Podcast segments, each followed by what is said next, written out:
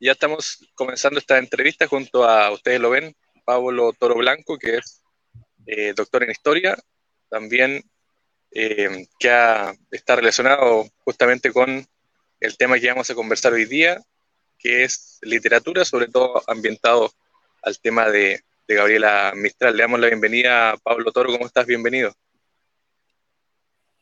Hola Armando, muchas gracias por la invitación y un saludo naturalmente a todas las personas que vean esta, esta transmisión.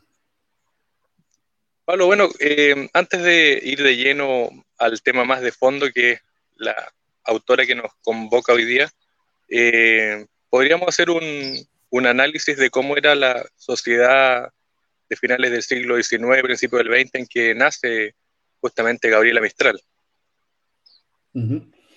A ver, mira, en términos generales, en la sociedad que ella nace, por supuesto, tiene muchas diferencias con respecto a lo que nosotros acostumbramos ver, ¿no? Por de pronto, eh, la, inmensa mayoría de la población chilena vive en el mundo rural, eh, las ciudades más importantes de nuestro país en ese momento, que son, claro, Santiago, Valparaíso y Concepción, eh, son ciudades que todavía no han experimentado tan críticamente, digamos, el crecimiento demográfico que van a vivir ya a partir sobre todo de los años 20 y 30 del siglo XX.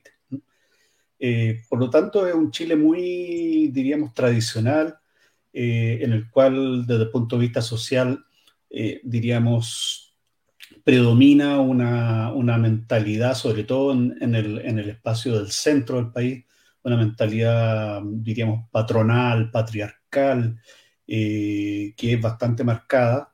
Y eso está acompañado ciertamente también con, eh, digamos, eh, episodios o muestras de activación ya de conflicto social más o menos sistemático a propósito sobre todo de la organización del de, el movimiento obrero en el paso del 19 al 20, eh, que, bueno, va a quedar expresado muy dramáticamente, ¿no es cierto? Por una parte, en los grandes episodios usualmente bien trágicos que experimentaron los trabajadores, sobre todo en zonas eh, de proletarización acelerada, como por ejemplo en el norte salitrero. Sabemos que a inicios de siglo, en 1907, eh, ocurre la llamada eh, matanza de Santa María de Iquique.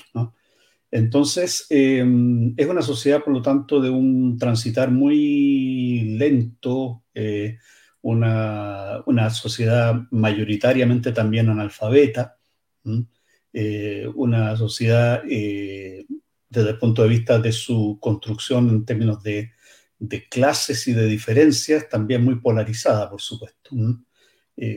Esos son como algunos rasgos quizás que podrían dar una imagen para componer inicialmente la idea de esa sociedad. ¿Y eh, en qué tipo de familia nace? ¿Sus padres cómo son? Su, ¿La gente que lo rodea? ¿El espacio geográfico también cómo es? Claro. En el caso de Gabriela Mistral, bueno, hay varias cosas que considerar en su en su desarrollo, ¿no es cierto?, vital. Por de pronto, la experiencia inicial de ser una mujer de provincia. Eh, primero de ser mujer, por supuesto, y segundo de ser de provincia. Eh, además de provenir de un mundo popular. Si bien eh, ella tenía parientes que habían desarrollado el magisterio, lo que existía en la época desde mediados del siglo XIX, ¿no es cierto? Era una especie como de gigantesco ejército docente eh, que estaba constituido por los normalistas, pero en general la experiencia de ser normalista era una experiencia de estar en un espacio en el cual laboralmente era muy exigente, laboralmente era también muy difícil desde el punto de vista de poder eh, tener expectativas económicas muy muy marcadas muy superiores. ¿no? En general, eh, la experiencia del profesor era más bien una suerte de sufrimiento, desde el punto de vista de que se acentuaba muy fuertemente la idea vocacional del profesor, eh, mientras se minusvaloraba el carácter profesional, que, bueno, de hecho en esa época prácticamente no estaba establecido. Entonces ella nace en un entorno que es rural, provinciano y rural, y eh, esa condición eh, en, su desarrollo inicial va a incidir fuertemente parte de sus, de sus cercanos, ¿cierto? que la acercan al mundo de la literatura por un lado y al mundo de la educación. Son los dos eh, amores que muy tempranamente surgen en Gabriela. Y lo otro que por supuesto creo que es bien importante es naturalmente el espacio en el que ella nace, ¿cierto?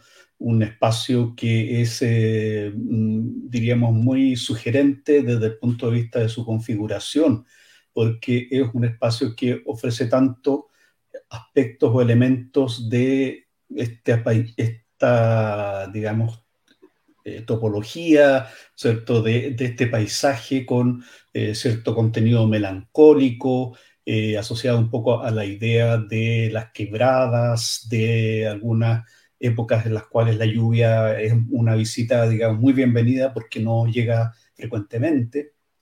pero por otra parte también la alegría de del inicio, digamos, del país vegetal, ¿no? estamos hablando en el fondo del norte chico, eh, de, una, de una zona que junta, por lo tanto, algo así como dos matrices de lo que es la geografía que a ella tanto le va a interesar describir. Eh, varios años después que murió Gabriela, eh, se publicó en los años 60 un libro póstumo de ella, muy bonito, que se llama Poemas de Chile. Y ahí una de las cosas que precisamente queda reflejado es una especie de viaje imaginario que hace Gabriela Mistral con un hijo imaginario también por los territorios del, país. Eh, a Gabriela Mistral le gustaba decir, ¿no es cierto?, que eso, que Chile tenía muchos países dentro de una nación eh, o, dentro de una patria.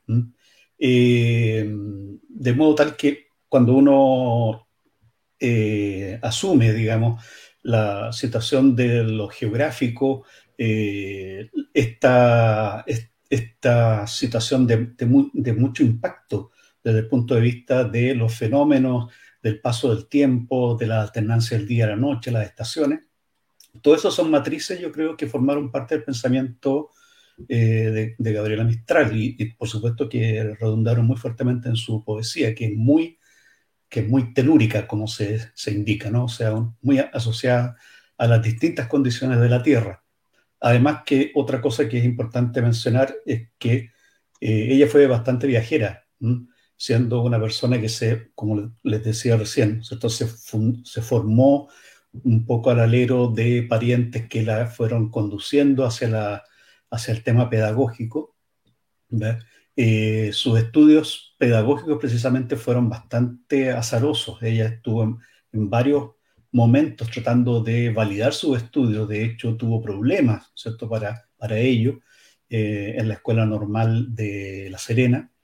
Finalmente terminó logrando validar sus estudios eh, y convirtiéndose en profesora normalista acá en la Escuela Normal eh, de Santiago. Y bueno, y viajó en función docente por muchos lugares, estuvo en Temuco, estuvo en Punta Arenas, estuvo en distintos pueblos de la zona central, al margen, por supuesto, de lo que viajó por el resto del mundo. Entonces se fue forjando una, una idea muy plural acerca del espacio, eh, el espacio y, siempre tanto con una lectura sobre lo, urbano, pero sobre todo creo sobre lo popular y lo rural, que creo que quizás era más para ella marcador eh, y digamos más eh, profundo en su poesía. Hay un tema también que se dice, que se dice harto, esta mezcla entre la crítica política que, que, que, ella hace desde muy joven, ella de hecho escribe en el diario de la zona, pero también esta relación con la iglesia, cómo eran esos dos mundos en que ella también se desenvuelve, la iglesia católica. Claro, eh, yo tiendo a pensar que en general eh, Gabriela Mistral, como muchos otros eh, intelectuales, artistas, digamos, eh, está formada en una serie de mm, influencias culturales de las cuales el cristianismo es una, es una más. Y que difícilmente uno podría, en aras de tratar de plantear como una lectura más ideológica de ella, difícilmente podría plantear que el cristianismo no era un componente de ella. E, era una mujer cristiana, lo que no significa que fuera necesariamente católica y no significa necesariamente que estuviera seducida totalmente por la doctrina en cuestión. ¿no? Em, toda su poesía, o buena parte de su poesía, tiene en el fondo el problema de lo divino presente tanto desde el punto de vista formal, en que siempre hay como una especie de diálogo con un otro eh, divino, ¿no es cierto? Eh, a veces es, el divino maestro, a veces es Dios, a veces es Jesús, eh, y eso no quita, naturalmente, que ella haya también, ¿no es cierto?, estado muy abierta y muy atenta a otras, a otras espiritualidades de una u otra manera estamos hablando de una época en la cual ya circula por el mundo con mucha fluidez, esto gracias a los grandes avances comunicacionales que se dan en la primera parte del siglo XX, circula mucha literatura de muchos lugares eh, y, por ejemplo, llega a nuestro país eh, y es parte de las lecturas de Gabriela Mistral y también en su viaje, literatura oriental y en ese sentido es sabido y es conocido que ella también, digamos, eh, maneja esos códigos, ¿no es cierto?, los respeta profundamente. Hay que considerar lo que significaba, por ejemplo, para toda esa generación de la que formó parte Gabriela Mistral, el propio Pablo Neruda, por ejemplo, la figura de Rabindranath Tagore, ¿cierto? Como, un, como un, un referente de una espiritualidad y de una sabiduría que por supuesto que aparecía muy atractiva cuando uno la comparaba con lo que estaba pasando en Europa, donde se habían, habían llegado por una parte a enfrentar en un proceso, digamos, crecientemente agresivo por el reparto del mundo, en la época del colonialismo, ¿cierto? Y finalmente habían terminado en una masacre colectiva que fue la, Gran Guerra, la Primera Guerra Mundial. Y Gabriel Maestral, ¿cómo eh, despega, porque claro, tenemos la profesora, tenemos la intelectual, eh, la poeta después, pero cómo ella hace el camino a convertirse en la figura que es la que conocemos hoy día, cómo sale de Vicuña, llega a Santiago, cómo también gana estos premios florales donde es destacada, pero ella se siente también, no sé si menoscabada, pero no se siente capaz de, de mostrarse. Sí, bueno, ahí hay, yo creo que hay varias, hay varias cosas. Uno de los primeros puntos cuando uno mira como su historia en términos de publicaciones, eh, es bien notable que la mayor parte de las publicaciones importantes de ella en vida, ¿cierto? No, no fueron acá en Chile, sino que se dieron en otros lugares. Entonces, eh, hay un tema que tiene que ver, creo, con su eh, carácter de ser una persona abierta al viaje, a la aventura. Em, es, interesante pensar en esa, en, en esa dimensión porque, claro, el modelo más tradicional de mujer del, del, mundo popular, probablemente en el paso del 19 al 20, era el modelo de la, de la madre, ¿no es cierto? La supermadre chilena, eh, de 5, 6, 8, 10 críos, ¿no? Eh, sacrificándose, aguantando eh, todas las dificultades que la vida le traía. Eh, en ese sentido, lo de Gabriela parece ser como una especie de reivindicación temprana del valor de sí misma, independientemente de estos marcos de referencia. Y por lo tanto, claro, ella viaja simplemente, o sea, buscando convertirse en por un lado, en profesora, ¿no cierto? Un, asunto práctico, pero también buscando que su interés poético encuentre espacios más interesantes, viaja a Santiago.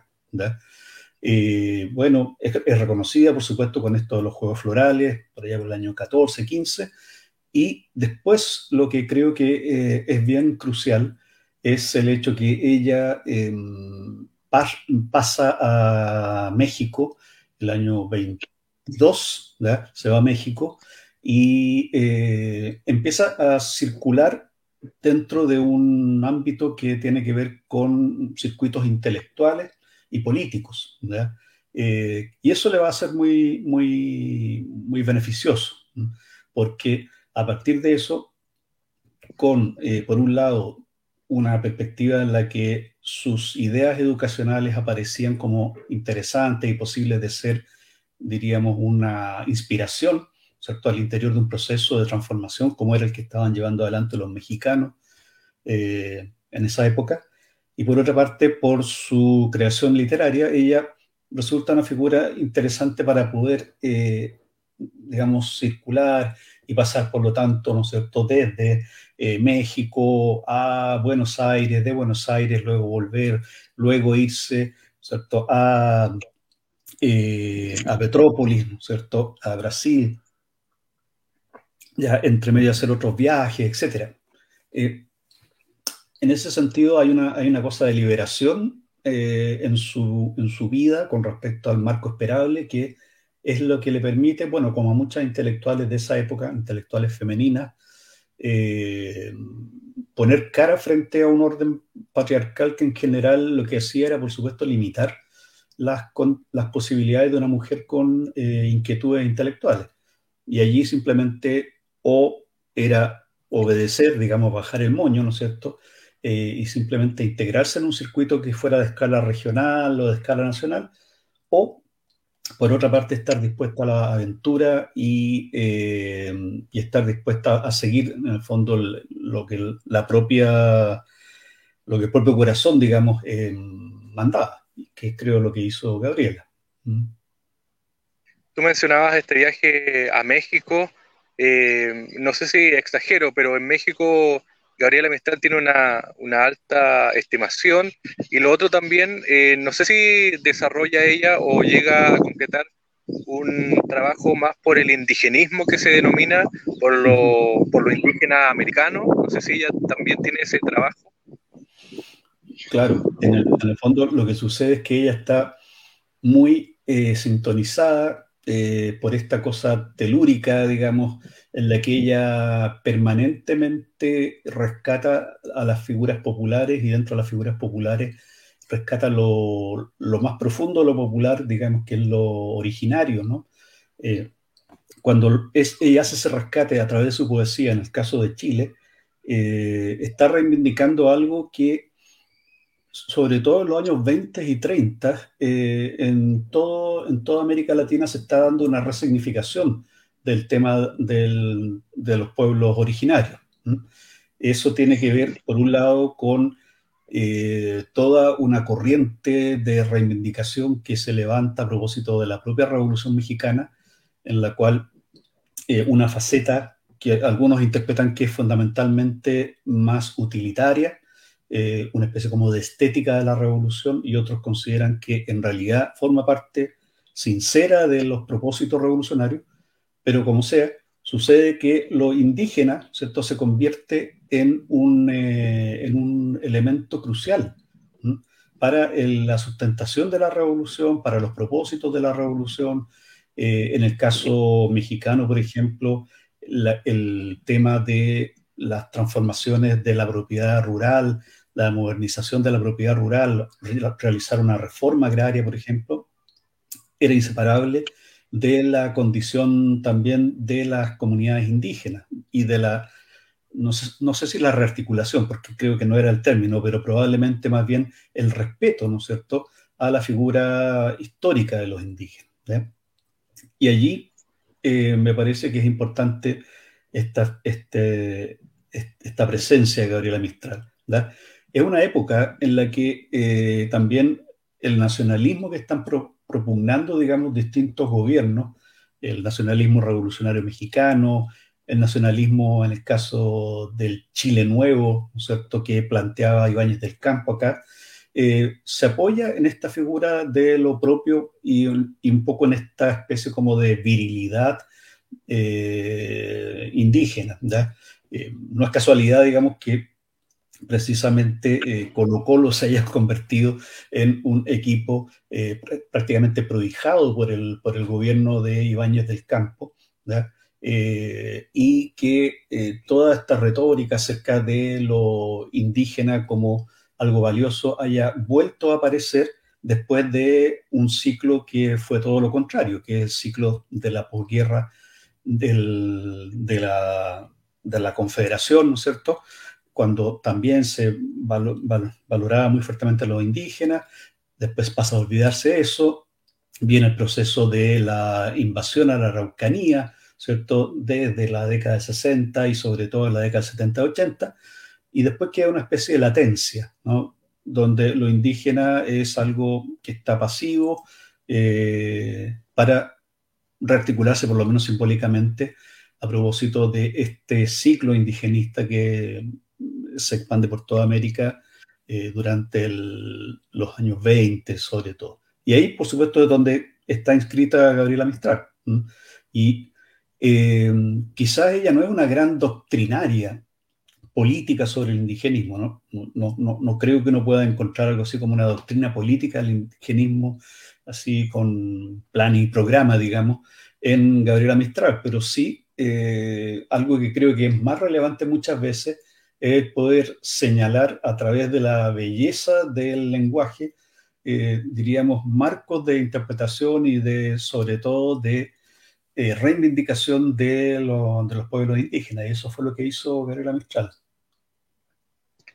Pasemos ahora al tema que quizás no sé si causa tanta controversia, pero sí siempre se, se habla del tema.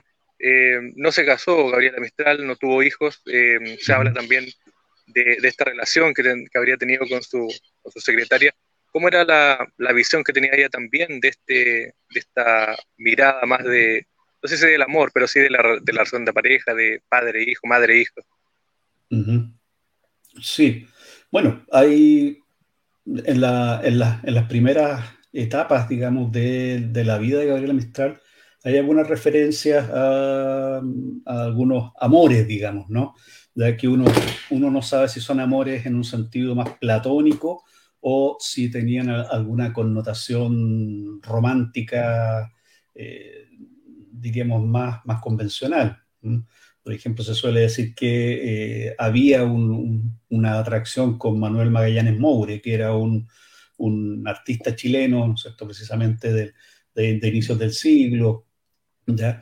Eh, hay otras referencias eh, a, en la propia poesía de Gabriela Mistral al amor a un otro que es un otro que es un hombre. ¿no?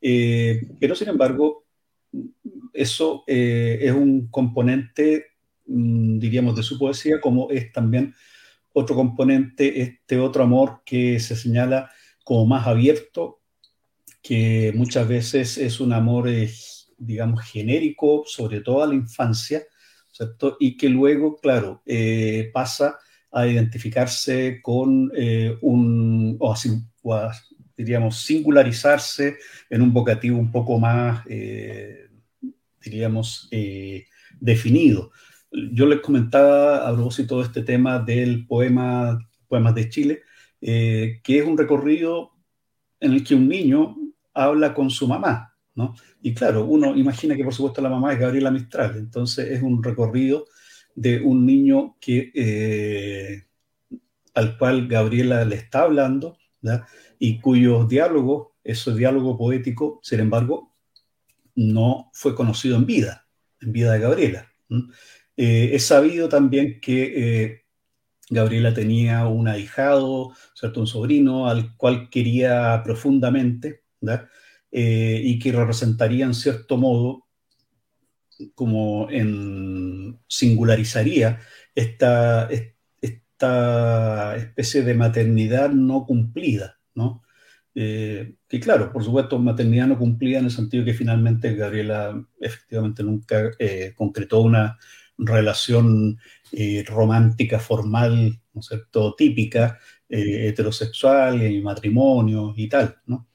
Pero eso es, un, es un hito simplemente, ¿cierto?, que no parece haber sido li limitante para nada de su creatividad y al contrario, parece haber sido muy eh, singular, singularizador y muy nutritivo, digamos, para sobre todo su expresión afectiva respecto a la infancia.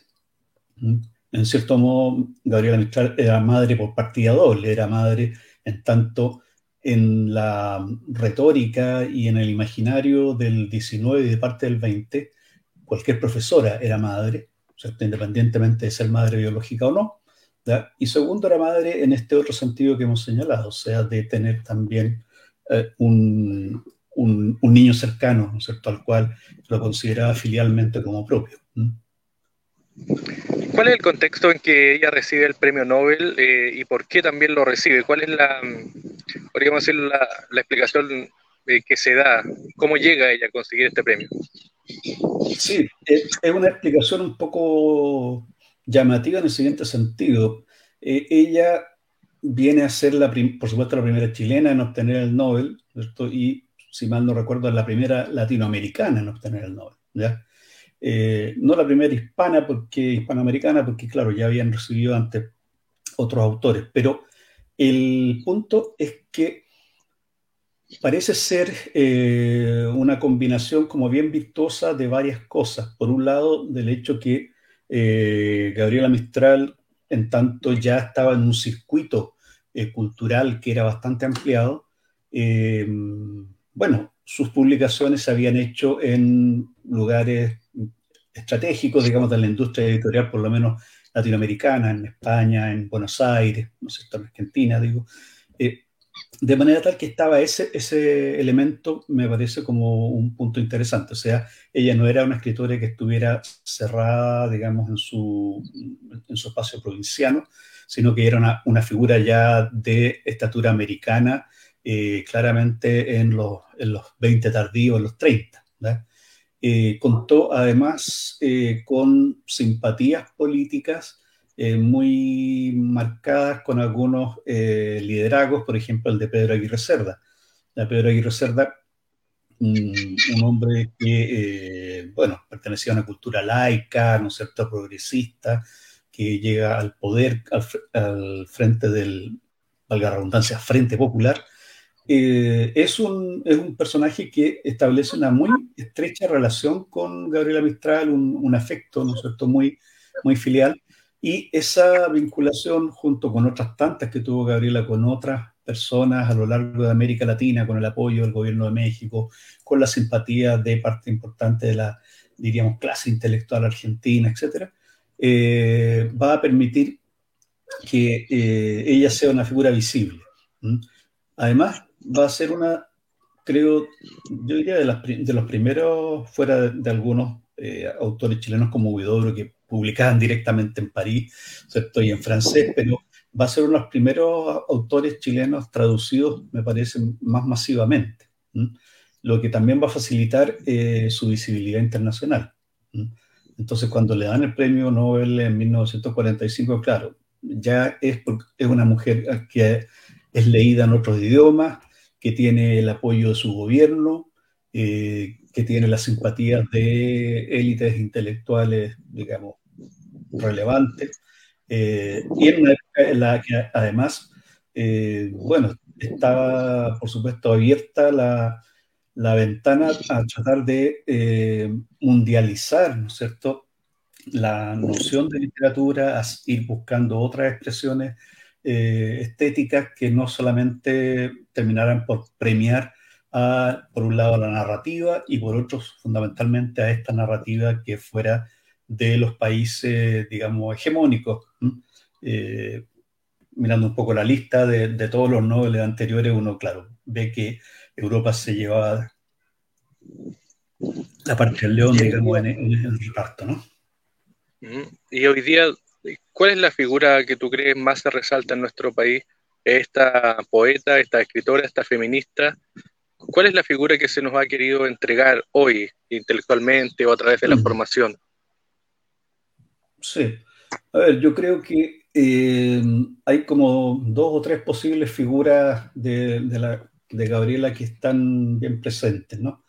Eh, una yo creo que quizás la más desconocida eh, que es como la, idea de Gabriela Michal como pedagoga, como profesora. ¿ya? Y digo desconocida porque verdaderamente, eh, y eso es un pecado que compartimos eh, los formadores de profesores, entre otras cosas, los historiadores de la educación y tantos otros, tenemos como instalado esta especie de, mm, diríamos, eh, de idea común acerca de que Gabriela Mistral hablaba sobre la educación, le gustaba la educación, pero no tenemos dimensionado ni sistematizado, a pesar de que existe mucho, muchos textos y hay textos recientes sobre ello, como las dimensiones del pensamiento mistraliano en educación. ¿ya? Y me refiero sobre todo, no tanto en el sentido que no se conozcan, porque, insisto, hay investigadores e investigadoras que actualmente están en ello, las han publicado recientemente textos sobre ello, sino que más bien porque eso no se socializa, eh, por ejemplo, cuando se hace alusión, por decir algo, en el sistema escolar, a la figura de Gabriela Mistral, ¿no? o se menciona muy de pasada. Hay una segunda dimensión que eh, creo que mm, que es interesante como ha emergido con mucha fuerza en los últimos años, digamos, y es la alusión a Gabriela Mistral, ¿no es cierto?, como parte de una nueva femineidad, digamos, o abiertamente, ¿no es cierto?, como reivindicación de, un, eh, de, una, de una identidad eh, no binaria. Eh, la, la, noción de sostener que Gabriela Mistral, ¿no es cierto?, era lesbiana, eh, levantar eso como un estandarte, como una, digamos, como un elemento que es crucial para la comprensión de ella, de su obra, etc. Claro, eso por supuesto es algo que en términos generales, cuando uno mira la perspectiva más o menos tradicional o oficial de el recorrido de la figura de Mistral, siempre se estuvo tratando de minimizar o, poner debajo del, de la alfombra. Em, claro, uno, uno, podrá perfectamente, y hay todo, todo, tipo de escuelas de interpretación, ¿no es cierto?, sobre el, sobre el tema. Uno podrá decir qué tan determinante es eso eh, en la calidad de su poesía o en su propia, eh, ¿cómo decirlo?, en su propio valor, ¿no es cierto?, como símbolo cultural etcétera. Pero también es interesante, es importante, porque obviamente pone en juego, pone en movimiento apelaciones que son mucho más significativas para las nuevas generaciones. Eh, entonces, esas creo que son dos Gabrielas que por lo menos emergen, ¿no? Y hay una tercera que también a mí me parece que es muy interesante, que es en el fondo esta especie como de Gabriela cosmopolita, ¿no? O sea, esta, esta mujer que precisamente, eh, y no necesariamente rompiendo abiertamente con, eh, o de una manera violenta, para decirlo de alguna manera, o rabiosa con eh, estos límites que hemos señalado que estaban establecidos en la economía de género, digamos, de principios del siglo XX. Sin embargo, en los hechos lo que hace es ejercitar una libertad de movimiento que es envidiable y que además va acompañada de una libertad espiritual, digamos, y estética muy, muy interesante. ¿Mm? Eso creo que, que también es algo que vale la pena reivindicar. Bueno, hemos caminado por esta breve reseña de Gabriela. Eh, y Pablo Toro, Pablo Toro Blanco, ¿en qué está ahora? Eres profesor, ¿cierto? Eh, y la historia también ahora parece que tiene una reivindicación a propósito de lo que está pasando en el país. Eh, ¿Alguna publicación? ¿En qué proyecto estás personalmente? Sí, yo, bueno, me, desempeño, como lo mencionabas, ¿no es cierto?, en, la Universidad Alberto Hurtado, Ahí trabajo eh, en, por un lado, formación con los profesores, eh, futuros profesores de, de, historia y también con los futuros licenciados y licenciadas en historia, o sea, con, las dos, con los dos ámbitos, digamos, del, del área, que son la investigación y, y, la docencia, también, por supuesto, en otras áreas que tienen que ver con eh, posgrado, sobre todo con nuestro magíster en Historia de Chile Contemporáneo, con un diplomado de historia para comprender los procesos históricos del Chile reciente, lo que me lleva precisamente a eh, señalar que, claro, todo aquello que ha sido removido con tanta fuerza a propósito de octubre de hace un par de años em, y el, propio movimiento constitucional, el proceso constitucional, una de las cosas que ha gatillado la necesidad también de abrir una ventana hacia la comprensión de estos procesos mediante el enfoque histórico. Eh, lo que significa agregarle esta racionalidad de análisis que creo que es bien, bien pertinente. Que creo que es bien importante para no, por supuesto, eh, confiar en esa vieja premisa de que la historia es la maestra de la vida y que eh, los que, pueblos que no conocen su historia y bla, bla, bla, ¿no? Yo no creo mucho en eso, en eso a rajatabla, pero sí creo que indudablemente la perspectiva histórica le agrega algo de, diríamos, relativismo, un poquito de eh, escepticismo constructivo también a los procesos y eso no, es poco. ¿ya? Hoy día, en términos de investigación, yo estoy desarrollando un proyecto Fondesit que tiene que ver con eh, el análisis de em, lo que me atrevería a decir que fue el auge eh, y también el declive de la orientación educacional como un espacio de formación afectivo, bajo esa premisa que haya sido un espacio de encuentro afectivo. Eh, un poco la historia de la orientación entre 1965 en el sistema escolar y 1995. Por ahí más o menos va mi, mi, mi momento estudio. Ya estudié el periodo anterior, más o menos de 1910 hasta 1960, y cuando hice mi tesis doctoral hace ya varios años, estudié, no había orientación escolar en estricto sentido, pero más bien estudié el proceso que se discutía acerca de cómo formar en esa transición de, la preocupación de formar el alma a formar el carácter y luego la personalidad. Y ahí en el fondo estudié cómo se, qué papel cumplían los castigos, y particularmente la supresión de los castigos físicos. Eh, en una época, siglo XIX, en la que golpear a los estudiantes formaba parte de un proceso, diríamos, normal, el cual había que controlar todo aquello que se afirmaba a priori que era parte de un alma descarriada. Eh, entonces, estoy llegando como a la tercera parte en este proceso de entender cómo se va pasando desde un eh, alma entregada, dada, ¿no cierto?, un dato, a un carácter que es fundamentalmente biológico y a una personalidad que ya es algo que los propios estudiantes en cierto modo van gestando y para lo cual los eh, profesores, profesoras y los orientadores y orientadoras más bien colaboran. Y ahí estoy en eso, tratando de, de levantar un poco pistas de ese proceso. Muy bien, Pablo, muchas gracias por el tiempo y bueno, éxito también en los proyectos personales. Muchas gracias, muchas gracias por el espacio. Ojalá haya sido de interés. Que esté muy bien, gracias por el tiempo. Bueno, que esté bien, chao. Chao, Pablo, muchas gracias.